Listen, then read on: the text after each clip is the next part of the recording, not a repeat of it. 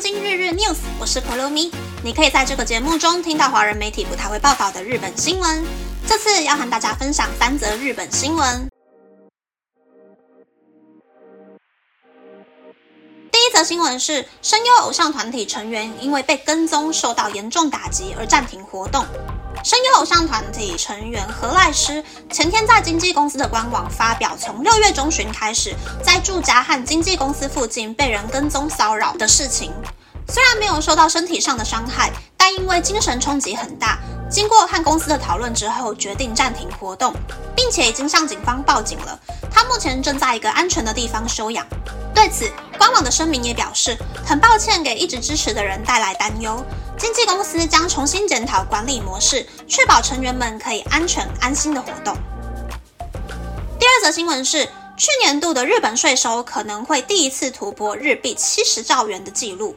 二零二二年日本的税收表现良好，去年原本估计总税收可以达到日币六十八兆三千五百九十亿元，截至四月底，税收已经达到日币六十一兆五千三百二十五亿元。其中，个人所得税是日币二十二兆四千万元，公司所得税是日币九兆七千万元，消费税是日币十九兆两千万元。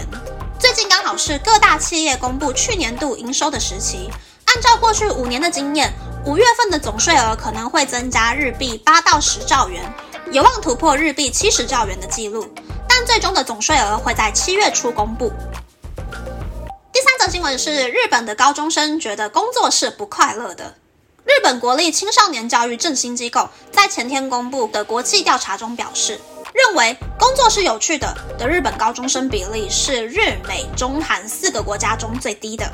这项调查一共有一万两千名学生参与回答，认为工作很有趣的比例依次是美国的百分之三十四点五，韩国的百分之二十九，中国的百分之二十六，日本的百分之十八点八。另一方面，认为工作是为了生活的比例最高的是日本的百分之六十八点六，再来是韩国的百分之三十二点四。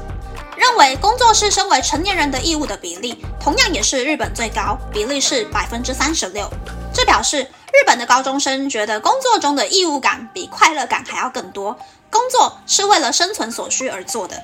此外，认为只要有足够的收入就能够悠闲生活的比例，日本是百分之四十九点四，比十年前增加了百分之十六点六。认为比起工作，兴趣和自由时间更重要的比例，日本是百分之三十五点七，比十年前增加了一倍。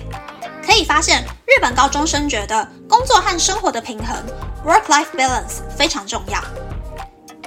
以上是这次和大家分享的三则新闻。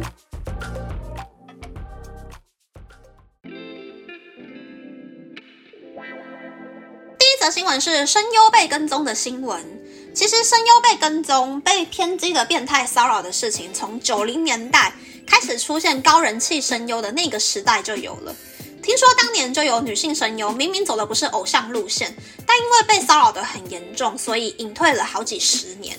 更不用说现在的偶像声优了，被骚扰的情况更严重。日本的偶像大概是从 AKB 开始，就走一种可以和粉丝近距离接触的路线。如果粉丝拿捏不了尺度的话，就很容易变态。我是觉得变态跟私生都不配称为粉丝啦，但偶像还是要对这些人和颜悦色，就可能让这一些人产生更偏差的想法。偶像啊，或者是其他演艺圈、声优圈的名人，真的是很不好当。第二则新闻是税收有望突破日币七十兆元的新闻啊，但这些税还是不够岸田文雄花，日本还是要继续涨税啊。继续砍年资满二十年以上的上班族的离职津贴呀！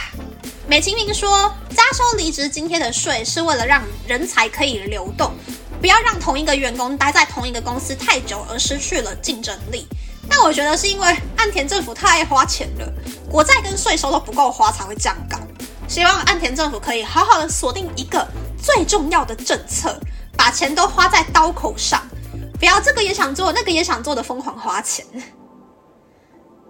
新闻是日本高中生觉得工作不快乐的新闻。我觉得除了高中生之外，刚刚进入职场的小新人都是一样的感受吧。因为四十岁以上的日本上班族还是有很多昭和时代的陋习，觉得加班很正常啊之类的。我遇过最夸张的是，有一个明明脑袋没有很灵活，但是很爱做 Excel、PowerPoint 的人，然后他为了做他想做的资料，又怕加班加太久会被上司跟人事盯着，就常常免费帮公司加班，不分平日晚上还是假日，都开着公司的电脑不停的做资料。我就很纳闷，他的老婆跟小孩难道不会生气吗？我是他老婆，我就要离婚了吧？所以。日本年轻人看到自己的父母跟上司是这样子对待工作的时候，对于工作就不会有太多的憧憬吧。所以很多快要毕业的人，即使有能力，也不想要当正社员赚稳定的薪资跟福利。我觉得都是家长害的。而已经进入公司上班的小新人，看到上司是这样子工作的时候，就会觉得哦，我们公司好血汗呢，我一定要跳槽才可以。所以其实我以前上班的公司，早期在做内部的工作形态改革的时候。就有部长会对科长们说：“你们这群人哦，忙到中午都没时间休息吃饭，加班加到天昏地暗，假日还会回 email，都会把下属吓死，你们知道吗？下班时间过后都不准给我发 email。”然后从那之后，公司的风气就改善了蛮多的。但是大部分的日本企业都还是有很多陋习存在啦。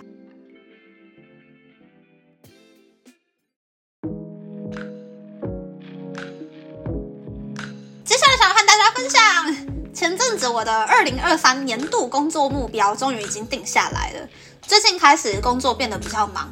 就是那种原本上班八小时之中，维持专注模式的时间大概是四小时，但是最近要延长到六小时之类的。然后剩下两小时不能够发呆，而是要一直不停的催其他人赶快回信给我。所以上班的时候那种着急的感觉也变多了。虽然还没有到需要加班的程度，但是因为焦虑感变多之后，我觉得我的耐性也开始等比例的下降。